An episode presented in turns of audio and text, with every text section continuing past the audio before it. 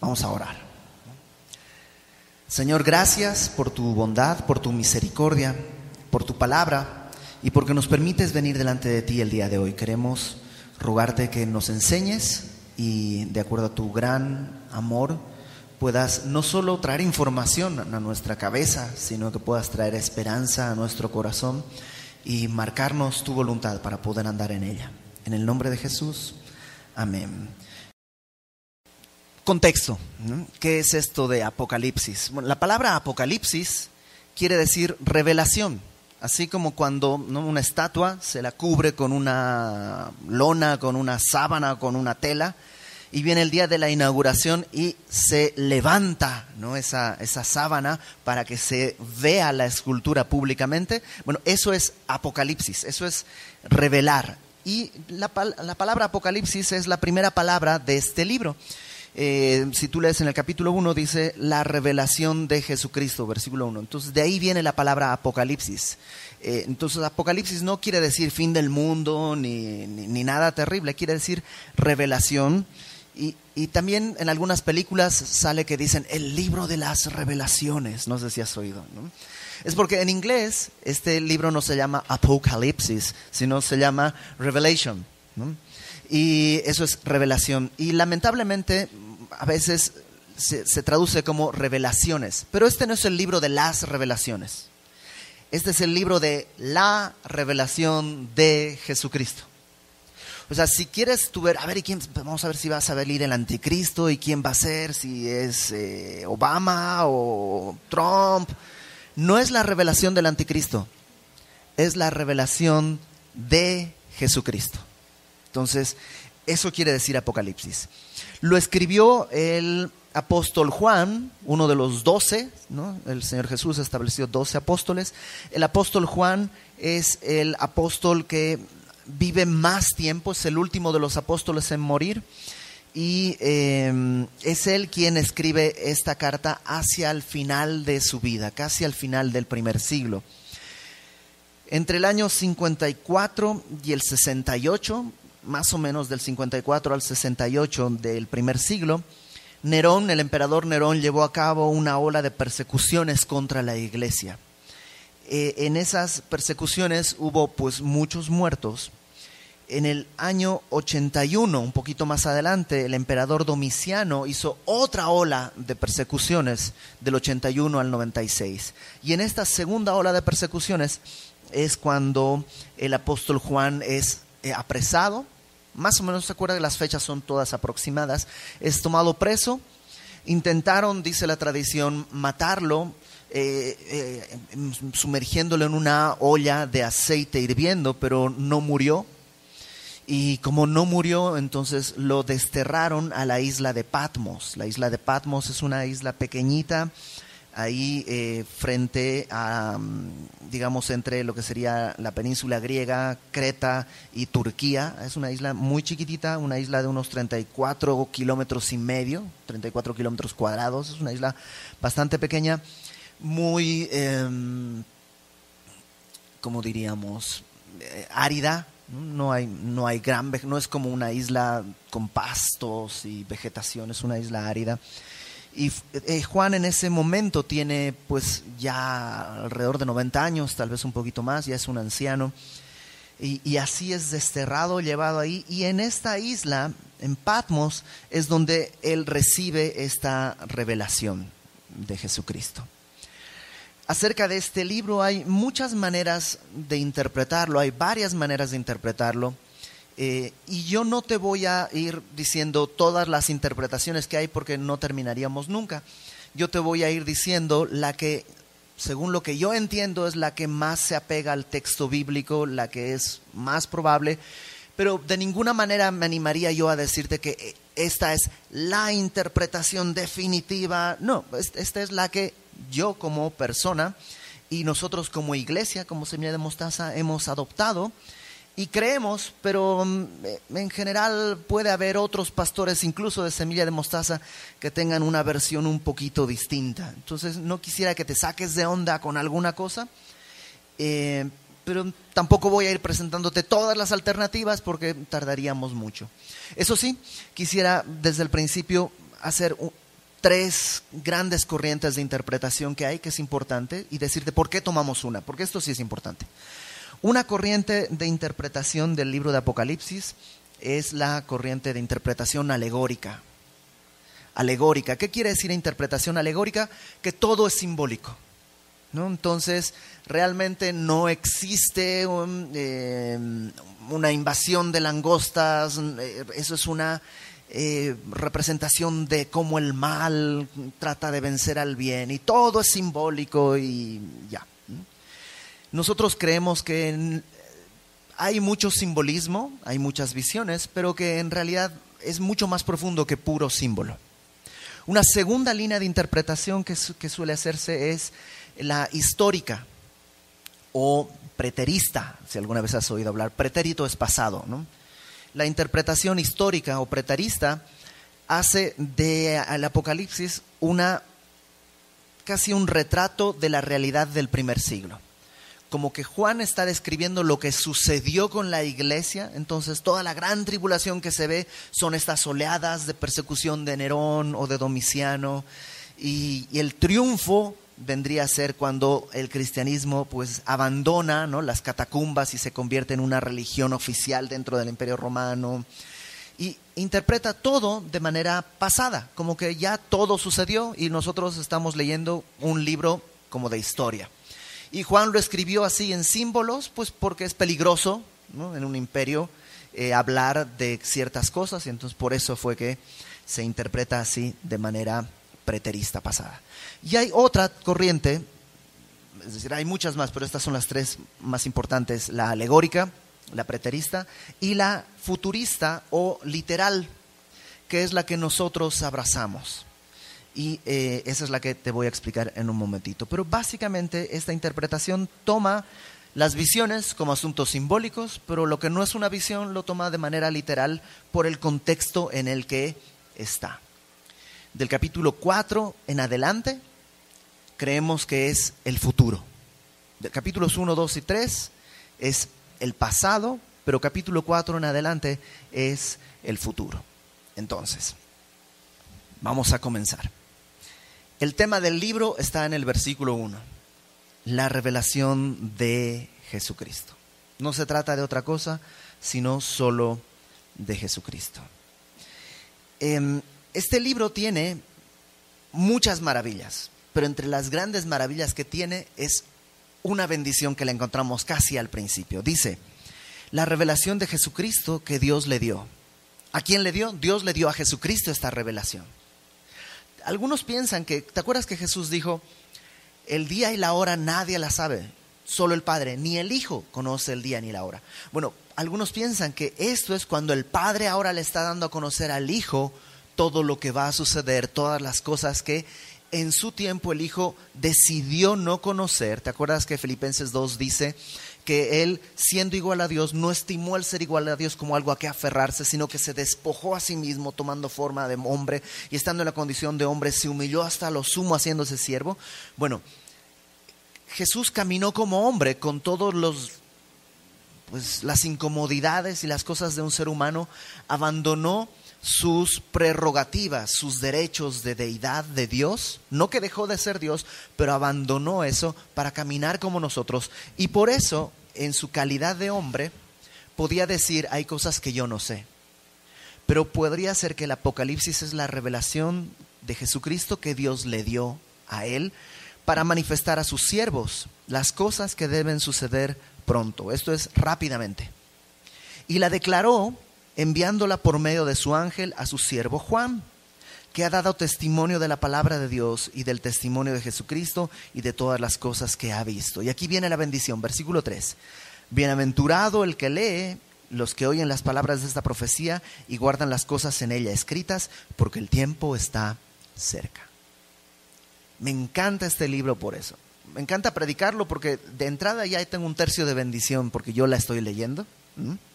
Entonces, si tú quieres ese tercio, también léala en tu casa.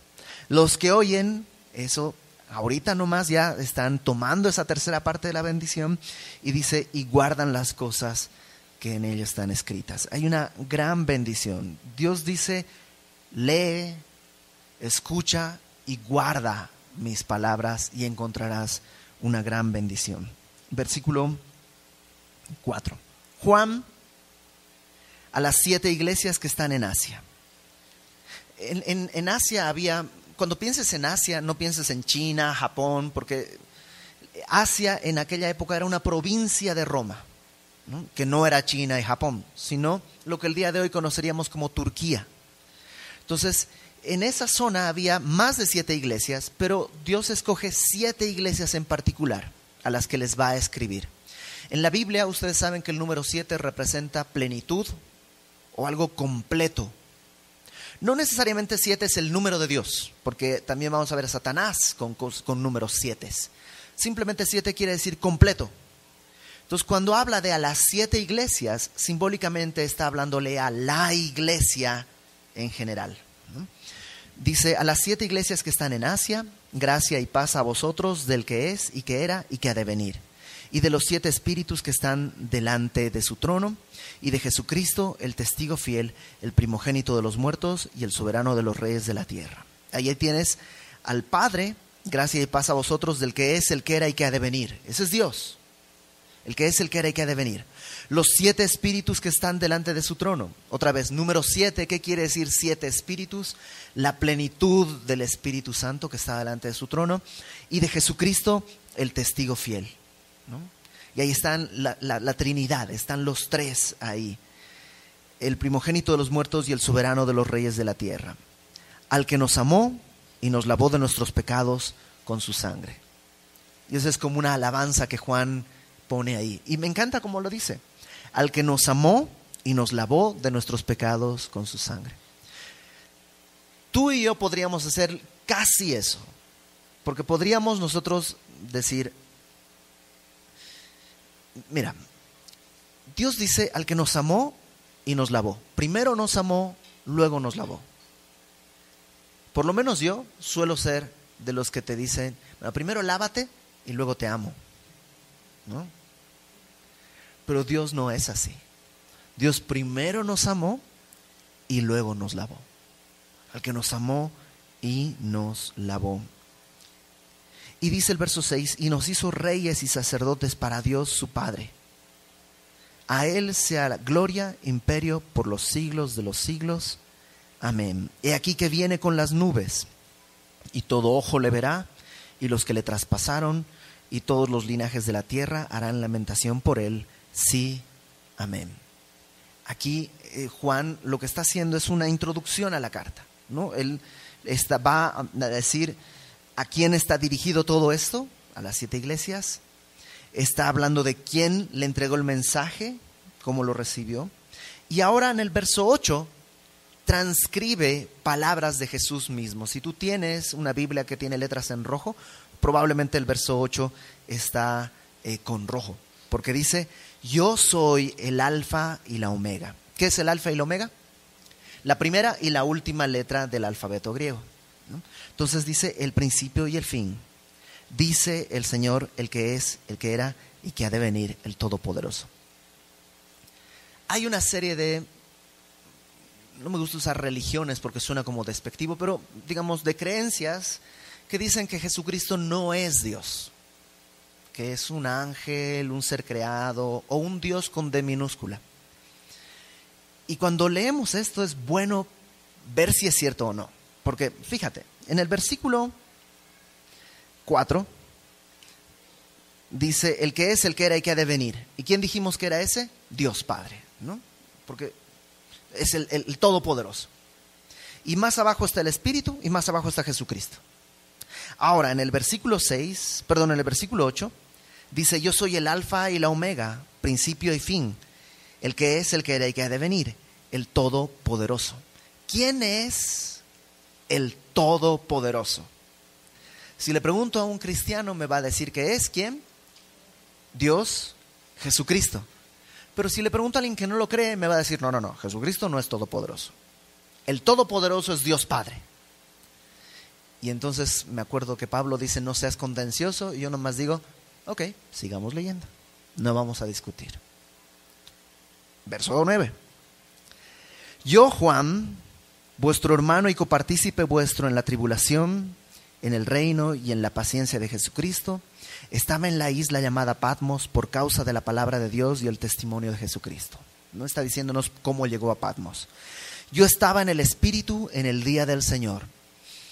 Eh, no se sabe si cuando habla de estaba en el Espíritu quiere decir que estaba como orando o si Dios lo arrebató y lo llevó en espíritu al momento en el que Dios va a juzgar todas las cosas, al día del Señor, al día del juicio.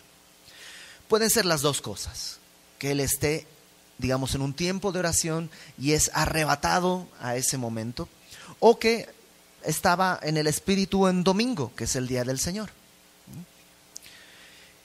Bueno, ahí estaba y dice, y oí detrás de mí una gran voz, como de trompeta, que decía, yo soy el alfa y la omega, el primero y el último. Y yo le diría a mi amigo que no cree que Jesucristo es el Todopoderoso, le diría, ¿y quién es este? Y él me diría, el primero y el último, el alfa y la omega, ya quedamos que es Dios Padre. Entonces yo le diría, ok, porque no me gusta discutir. Sigamos leyendo. Escribe en un libro lo que ves y envíalo a las siete iglesias que están en Asia a Éfeso, Esmirna, Pérgamo, Tiatira, Sardis, Filadelfia y la Odisea. La próxima semana veremos estas iglesias.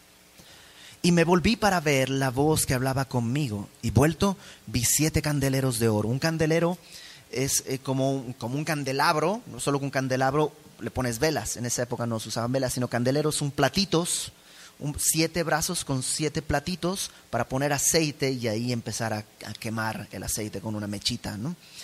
Vi siete candeleros y en medio de los siete candeleros a uno semejante al Hijo del Hombre. Este es un título que Jesús usó para referirse a sí mismo siempre. Entonces, Él está, Jesús, en medio de siete candeleros. Y describe al Señor Jesús, vestido de una ropa que llegaba hasta los pies, ceñido por el pecho con un cinto de oro. Este es un, un traje como sacerdotal. Los sacerdotes usaban este tipo de trajes ceñido por su pecho con un cinto de oro. Su cabeza y sus cabellos eran blancos, como blanca lana, como nieve. Esto habla de su pureza. Eh, nada más hay que recordar Isaías capítulo 1 que dice, estemos a cuenta, si tus pecados fueran rojos como el carmesí, vendrán a ser como blanca lana. Entonces habla de eso, de la pureza de, de Cristo. Y dice, sus ojos como llama de fuego, y sus pies semejantes al bronce bruñido, refulgente como en un horno. Esto habla de su justicia. En la Biblia el bronce siempre representa juicio. Ojos de llama de fuego habla que lo examina todo. Sus pies de bronce bruñido que él juzga por encima de todo. O sea, no, no creas que esto es, o sea, no es una descripción física de Cristo, sino es una descripción de los atributos de Cristo. No es que Juan vio esto, porque si ve algo así sale corriendo y se, muere del susto. Él ve a Jesús, él conoce quién es Jesús, él estuvo acostado en el pecho de Cristo. Entonces lo ve y estos son los atributos no físicos, sino espirituales de Cristo. Y dice, su voz como estruendo de muchas aguas, una voz poderosa. Tenía en su diestra siete estrellas de su boca salía una espada aguda de dos filos. Otra vez no pienses que literalmente de su boca salía una espada, sino habla de la palabra de Dios, que es como una espada que puede atravesar el alma. Y su rostro era como el sol cuando resplandece en su fuerza. Recapitulemos. Juan está en Patmos, de pronto escucha una voz, se da la vuelta y lo que ve es a Cristo está en medio de siete candelabros, candelabros, candeleros y en su mano tiene siete estrellas. Y hace descripción de su ropa. Verso 17. Cuando le vi, caí como muerto a sus pies. Al toparse con la santidad y la gloria de Dios, cae como muerto.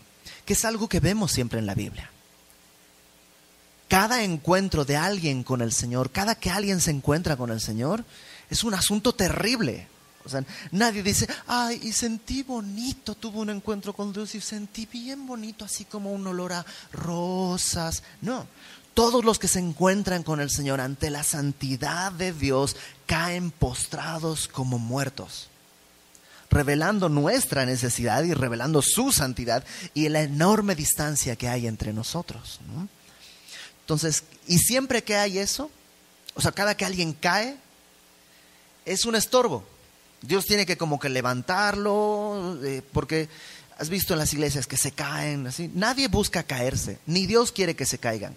Cada que alguien se cae, Dios dice, oh, bueno, ponte sobre tus pies, ¿ya? ¿Estás listo? Sí, llama a un ángel para que de alguna manera lo, lo, lo reviva, porque así tirado no sirve de nada. Entonces caí como muerto a sus pies y él puso su diestra sobre mí diciéndome, no temas, yo soy el primero y el último. ¿Te acuerdas que había estado hablando con mi amigo? Y mi amigo, ¿quién dice que es el primero y el último? porque dice ahí que el primero y el último es el alfa y el omega. Y es el todopoderoso. Es el que es, el que era y el que ha de venir. Entonces, ¿quién es este? Según mi amigo, Dios Padre. No puede ser Cristo. Verso 17. No temas, yo soy el primero y el último, y el que vivo y estuve muerto. Ah, caramba. ¿Cuándo el Padre estuvo muerto? Nunca. Entonces tienes que desenrollar para atrás. El primero y el último es el que vive y estuvo muerto. ¿Quién es el que vive y estuvo muerto? Cristo. No puede haber dos primeros y dos últimos. No puede haber dos alfas y dos omegas. Entonces, ¿quién es el Todopoderoso? ¿Quién es el que es, el que era y que ha de venir? Cristo mismo. Cristo mismo. Mas he aquí que vivo por los siglos de los siglos. Amén. Y tengo las llaves de la muerte y del Hades. Yo siempre que leía esa parte decía, uy, o sea, es el que nos puede meter al infierno. Pero en realidad lo que está diciendo, soy el que puede dar vida. Soy el que puede sacar a alguien de la muerte y darle vida. Yo soy el que tiene las llaves del infierno y del Hades. Y llegamos al versículo que quería llegar para el día de hoy. ¿Por qué? Porque en realidad Apocalipsis, y esto se los voy a decir prácticamente todas las semanas, es un libro fácil de entender. No, es muy difícil. No, es fácil. Es muy difícil. No, que no, que es fácil. Es un libro fácil de entender. ¿Por qué? Porque tiene su propio bosquejo divino. Siempre que estudiamos un libro, presentamos un bosquejo general de la carta o del libro.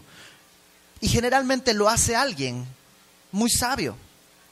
En este caso, el bosquejo no lo hizo Warren Wiersbe, no lo hizo Spurgeon, Chuck Smith o alguien así, que son muy sabios, pero no lo hizo nadie de esos. El bosquejo lo hace Dios mismo.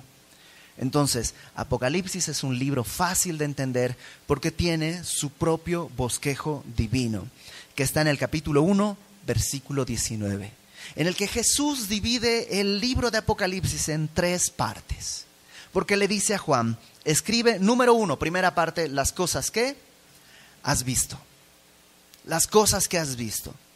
¿Qué es lo que ha visto Juan hasta este momento? A Cristo glorificado. Las cosas que has visto es el capítulo 1. Entonces, la primera parte del libro de Apocalipsis es las cosas que has visto, capítulo 1. ¿Qué es lo que vio Juan? Vio a Cristo glorificado. La segunda parte, las cosas que son. ¿Qué cosas son? Capítulos 2 y 3. ¿Qué tenemos en los capítulos 2 y 3? Tenemos siete cartas a siete iglesias. ¿Te acuerdas que siete te dije que quiere decir plenitud? Estas siete cartas a las siete iglesias están puestas de tal manera que representan la historia universal de la iglesia. Las vamos a estudiar la próxima semana y nos vamos a dar cuenta que cada etapa, cada iglesia tiene problemas y, asuntos que resolver que calzan perfectamente con etapas de la historia de la iglesia. Siete etapas de la historia de la iglesia que si tú las pusieras en distinto orden se desbarata y no funciona. Tienen que estar en el orden que Dios las dio. En estas siete cartas vemos la historia de la iglesia. Por eso son las cosas que son presente. El día de hoy, ¿en qué época estamos? En la era de la iglesia. En la era de la iglesia. Estamos, digamos, nadando entre los capítulos 2 y 3 el día de hoy. Por eso, incluso Juan estaba en esa época. Le dice las cosas que son. La tercera parte dice, ¿qué cosa? Las cosas que han de ser después de estas. ¿Después de qué? De estas, pero estas qué? ¿Qué son estas? La iglesia, ¿no? Las cosas que has visto, las que son y las que son después de estas, es después de la iglesia. O sea, hay un momento en que la iglesia ya pasó y viene otra era. La era después de la iglesia. Eso está en los capítulos 4 al 22. Entonces, tres etapas, tres partes del libro. Las cosas que has visto, capítulo 1, ¿qué es lo que vio Juan? A Jesucristo glorificado. Capítulo, segunda parte, las cosas que son, capítulos 2 y 3, que tenemos siete cartas a las siete iglesias que representan la historia universal de la iglesia. La frase después de estas, en griego, es meta tauta o meta tafta, depende de quién fue tu maestro de griego, se pronuncia de las dos maneras, meta tauta o meta tafta. Acompáñame al capítulo 4, por favor. ¿Cuál es la primera palabra? Saca tu Biblia en griego. La primera palabra del capítulo 4. Y en griego, meta Después de estas cosas, después de esto, en griego es meta tauta. ¿Por qué? Porque está iniciando la tercera parte, que son las cosas después de la iglesia. Entonces, ¿dónde está la iglesia? Pues lo que creemos es que la iglesia será tomada por el Señor. Hay un momento, no sabemos cuándo, en que Cristo va a tomar a su iglesia y la va a arrebatar de este mundo. Se le llama el rapto, lo vamos a ver más adelante, se llama el rapto ese momento.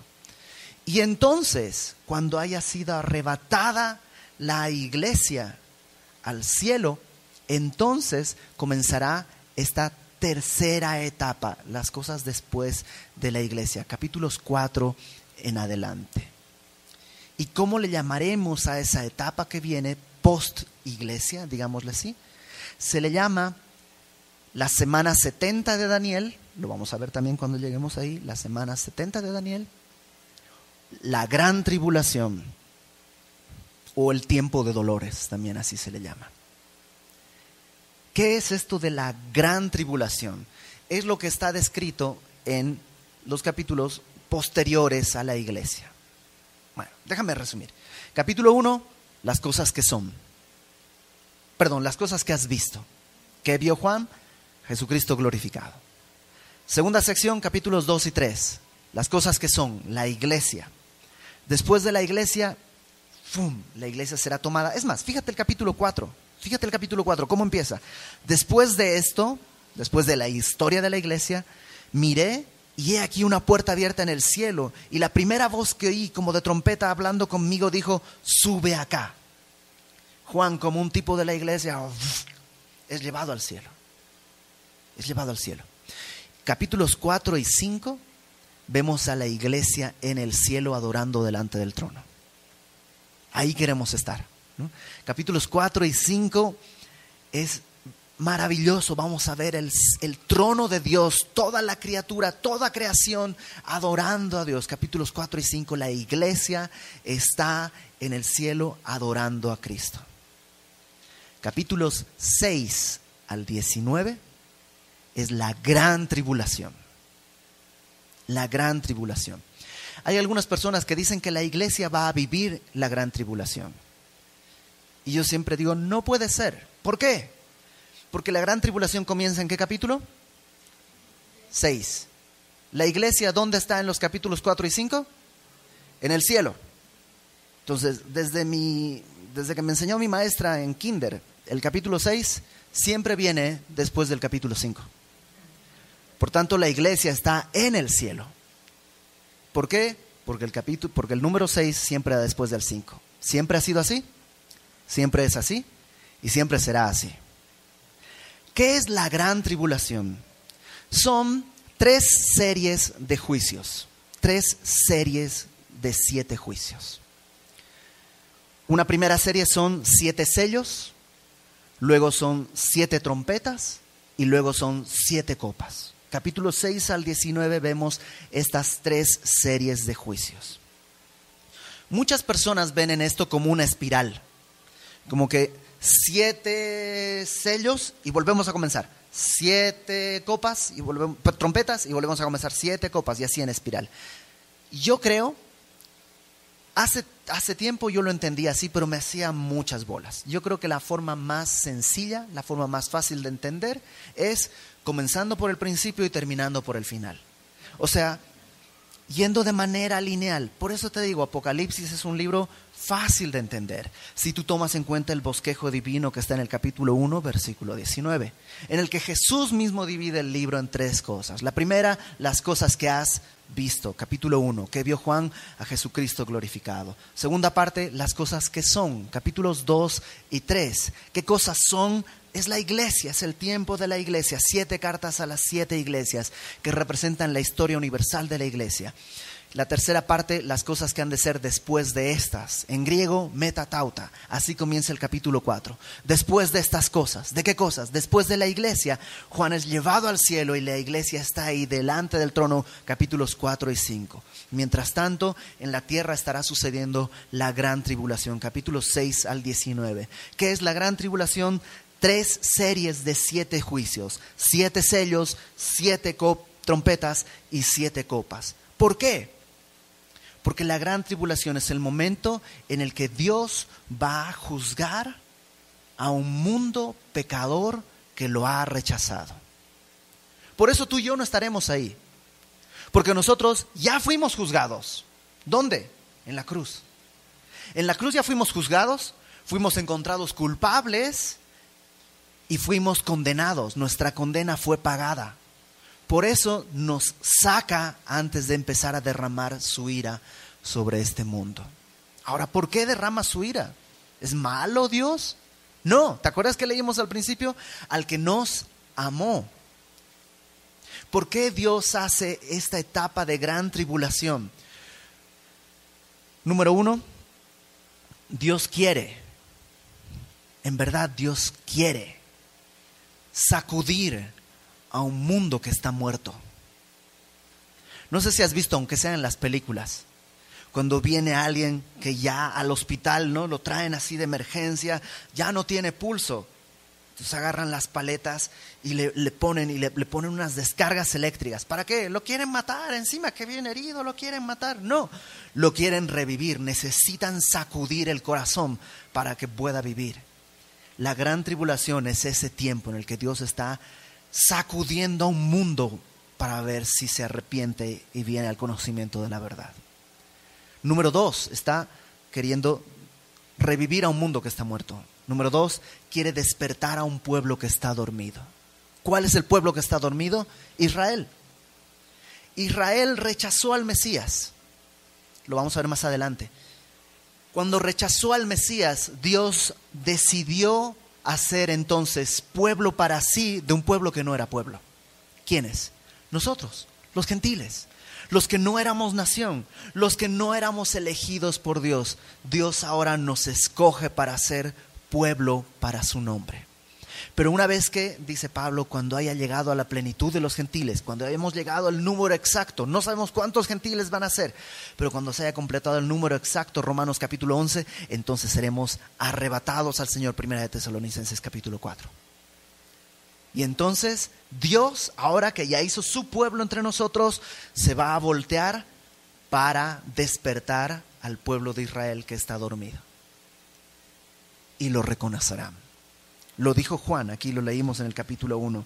Dice, aquí viene con las nubes, verso 7, todo ojo le verá y los que le traspasaron y todos los linajes de la tierra harán lamentación por él. Un día el pueblo judío reconocerá que Cristo es quien todos saben que es, el Mesías.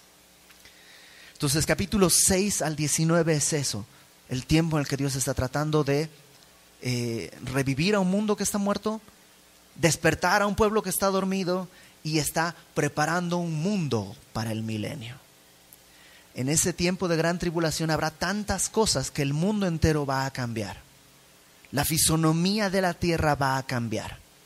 Y eso va a ser necesario para lo que viene. ¿Qué es lo que viene? Bueno, en el capítulo 19, 6 al 19 es la gran tribulación, 19 es el regreso de Cristo. Él viene a caballo a tomar lo que es suyo. Y tú y yo, su esposa, vestidos de novia, con nuestra ropa blanca, limpia y resplandeciente, y con botas militares a caballo, vendremos con Él a reclamar lo que le pertenece.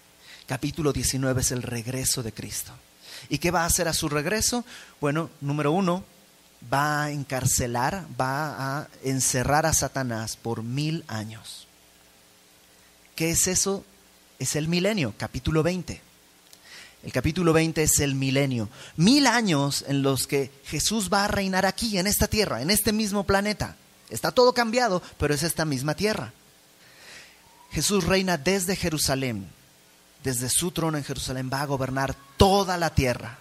Va a gobernar todo el mundo. Y nosotros, que estaremos regresando con Él, seremos parte de su gobierno. ¿Te acuerdas que Él dijo que nosotros gobernaremos con Él? ¿A qué se refiere? ¿A qué estaremos así?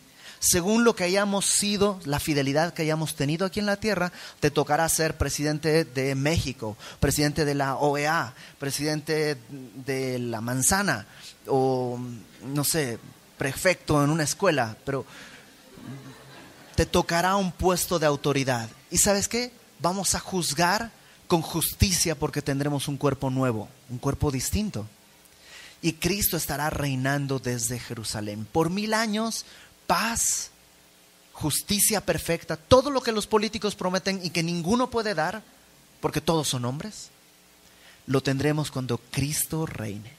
Justicia perfecta, paz perfecta, igualdad perfecta. Todo eso tendremos en ese tiempo, por mil años. Pero ¿qué sucede? Durante esos mil años mucha gente ha nacido que no conoce otra cosa. Satanás está encerrado. Gente que piensa que así es todo. Y siempre ha sido así.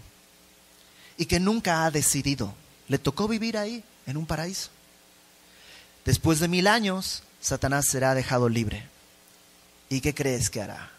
Reunirá un ejército, dice como la arena del mar, miles de personas que por alguna razón estarán descontentas con el reino de Cristo que estarán descontentas con lo que Cristo hace. Es que Él quiere gobernar, yo quiero ser libre. Él siempre dice lo que es bueno y lo que es malo, yo quiero decidir por mí mismo. Y se reunirá un ejército del tamaño de la arena del mar para pelear contra Cristo y contra su reino. Pero el Señor no tiene, no tiene, no tiene quien se le ponga enfrente. En menos de un versículo, deshace todo y viene el capítulo 21 y 22. ¿Qué sucede? Capítulo 21 y 22, cielos nuevos y tierra nueva. Ahí sí, todo lo que conocemos va a desaparecer, va a ser quemado. Pedro dice, todos los elementos ardiendo pasarán. Si tú piensas que el día de hoy hay calentamiento global, espérate ese día. Todo va a quemarse, todo va a desaparecer. Solo va a quedar el trono de Dios y nosotros alrededor y entonces habrá cielos nuevos y tierra nueva. Y la nueva Jerusalén, la ciudad de Dios, descenderá del cielo y viviremos felices para siempre. Capítulos 21 y 22. Y así acaba. Te dije, Apocalipsis es un libro fácil de entender. ¿Por qué? Porque tiene su propio bosquejo divino, que está en el capítulo 1, versículo, en el que Jesús divide el libro en tres partes. La primera parte, las cosas que has visto. ¿Qué cosas vio Juan? Capítulo 1, a Jesucristo glorificado. Segunda parte, capítulos 2 y 3, las cosas que son. ¿Y qué cosas son? La iglesia. Siete cartas a las siete iglesias que representan la historia universal de la iglesia. Pero algo habrá después de la iglesia. La iglesia será tomada y viene, dice la tercera parte, las cosas que han de ser después de estas. ¿Después de qué? Después de la iglesia. Alumnos de griego, ¿cómo se dice después de esto en griego? Meta tauta. Que es como empieza el capítulo 4. Las cosas que son después de esas son capítulos 4 en adelante, que a su vez está dividido en capítulos 4 y 5. ¿Qué vemos en los capítulos 4 y 5? A la iglesia en el cielo delante del trono de Dios, adorando. Capítulos 6 al 19 es la gran tribulación. Mientras estamos nosotros en el cielo, aquí comenzará la gran tribulación. ¿La iglesia estará en la gran tribulación? No. ¿Por qué?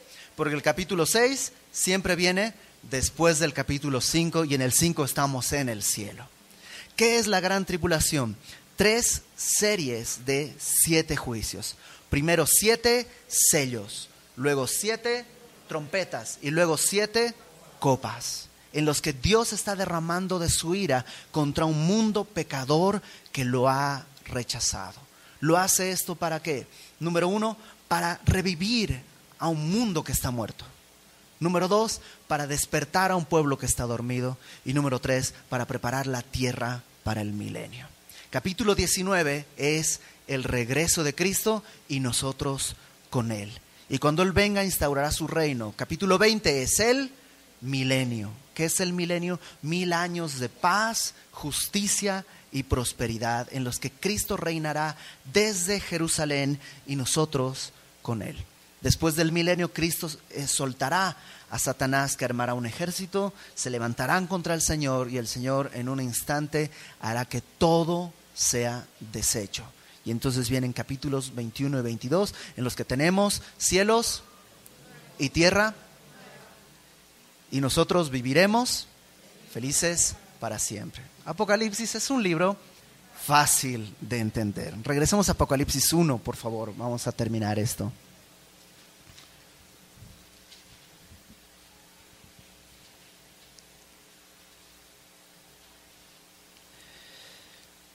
Le dice Juan, de Jesús a Juan, versículo 19, escribe las cosas que has visto y las que son y las que han de ser después de estas.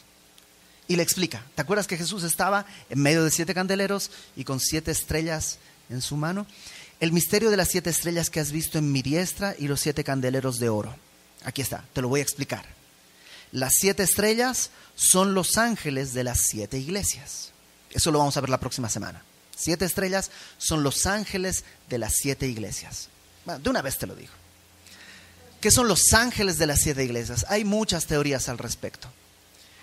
La más común es que la palabra ángel literalmente es mensajero. Entonces, los siete ángeles, los siete mensajeros de las siete iglesias, son los siete pastores de las siete iglesias. ¿Por qué? Porque un ángel de verdad no cuadra con lo que vamos a leer la próxima semana. No puede ser un ángel de los que están en el cielo. Tiene que ser otra cosa. ¿Cuál es el problema?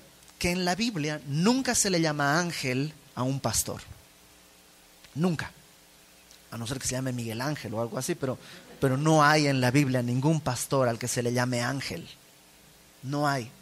Entonces sería una interpretación singular única.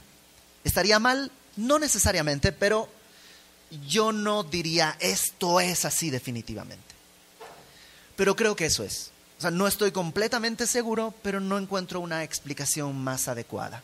Porque no puede ser un ángel del cielo, por lo que vamos a ver la próxima semana. Tiene que ser otra cosa puede ser el pastor de cada iglesia. Pero lo importante es que los mensajes que Jesús va a enviar al ángel de cada iglesia, el objetivo es que lleguen a la iglesia. Así que nos quedaremos con la duda y le preguntaremos al Señor un día. Luego dice que los siete candeleros de oro, entonces Jesús tiene en su mano a los siete ángeles. Y los siete candeleros que has visto son las siete iglesias. Y Jesús está en medio de la iglesia. ¿Te acuerdas? Siete representa la plenitud. Él está en medio de la iglesia. Hay el día de hoy muchísimos, muchísimas organizaciones paraeclesiásticas. ¿Qué quiere decir paraeclesiástico? Son organizaciones que no pertenecen a una iglesia y que cumplen una labor. Por ejemplo, em, Jóvenes por Cristo o eh, Campus Crusade o muchas otras que son eh, organizaciones que no pertenecen a una iglesia, pero que lo que hacen es predicar, por ejemplo, el Evangelio en las universidades. ¿Están mal estas, estas instituciones? Yo creo que no. Yo creo que cumplen una tarea y creo que cumplen una tarea importante. Reclutar universitarios para que prediquen el Evangelio a otros universitarios y poder tener estudios bíblicos ahí en la universidad. Creo que está chido y creo que está bien. Pero ¿sabes cuál es el problema? Si esas instituciones no se pegan, no se, no se unen a una iglesia, están perdiendo las bendiciones de la iglesia. ¿Y quién está en la iglesia? Jesús. Jesús. Una vez una persona se me acercó, era director de una de, estos, de estas organizaciones, y me dijo, Ibar, ¿tú qué piensas de las instituciones paraeclesiásticas? Y como ya ven que no me gusta debatir, le dije, sigamos leyendo. No. Le dije, ¿tú qué piensas de la iglesia?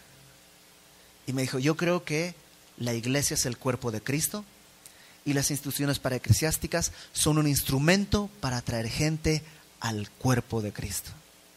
Y lo que le dije, me gustan esas instituciones para eclesiásticas.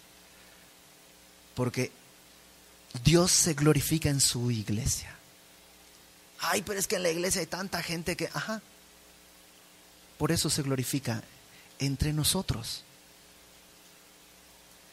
Si el día de hoy es muy común decir, yo me congrego por internet. ¿Por qué crees que no transmitimos? Podríamos transmitir todas nuestras reuniones, llevar internet es fácil. ¿Por qué no transmitimos? Básicamente porque yo creo que si Dios me movió de México a Querétaro es para atender a la gente que se va a reunir aquí. Porque si lo hago por internet, lo hago desde mi casa, allá en México. La iglesia es esto. ¿Y sabes qué pasa cuando hay esto? Hay hermanos que son puntiagudos. Hay hermanos que son incómodos. Hay hermanos que son difíciles. Y tú tienes uno al lado de ti, quien quiera que seas. Y el de tu lado tiene uno al lado suyo también. Y Dios usa eso para glorificarse. Dios usa eso. ¿Será importante la iglesia para el Señor? El Señor presenta a la iglesia como su esposa. Entonces, ¿será importante para Cristo la iglesia? Otra vez, no estoy diciendo que estas instituciones están mal, pero cuando se divorcian de la iglesia, entonces pierden lo más importante. Cristo está en medio de la iglesia. Ay, pero es que en serio hay cada hermanito. Déjame terminar con esto versículo 13 del capítulo 1. En medio de los siete candeleros, dice, vi a uno semejante al Hijo del Hombre, vestido de una ropa que llegaba hasta los pies. Cristo se presenta a Juan con una ropa que va desde el cuello hasta los pies, completamente cubierto, con un traje eh, con un cinto, es un, es un traje majestuoso. Déjame volver a la iglesia. Si la iglesia es el cuerpo de Cristo, ¿qué es Cristo ahí? La cabeza. Eso dice Pablo. Cristo es la cabeza, nosotros somos cuerpo. O sea, tú y yo, quien quiera que seas, estás cubierto por esa ropa. Tus pecados han sido perdonados y pagados, y Él te ha dado un nuevo vestido majestuoso y glorioso, y por eso podemos reunirnos. Porque en su gracia podemos soportarnos unos a otros, exhortarnos unos a otros, amarnos unos a otros, a pesar de que somos unos y otros. Y en eso Cristo es glorificado. Ok, pues vamos a orar. Señor, gracias por tu palabra y gracias por este, este libro. Queremos ser fieles, Señor, en el estudio de tu palabra. Ayúdanos a hacerlo. Pon en nuestro corazón, Señor, este deseo de leer, oír y guardar las cosas que están aquí escritas. Gracias por tu amor con el que nos has dado esta palabra, Señor. Ayúdanos a ver hacia adelante. Glorifícate en nosotros. Te lo pedimos en el nombre de nuestro Señor Jesucristo. Amén.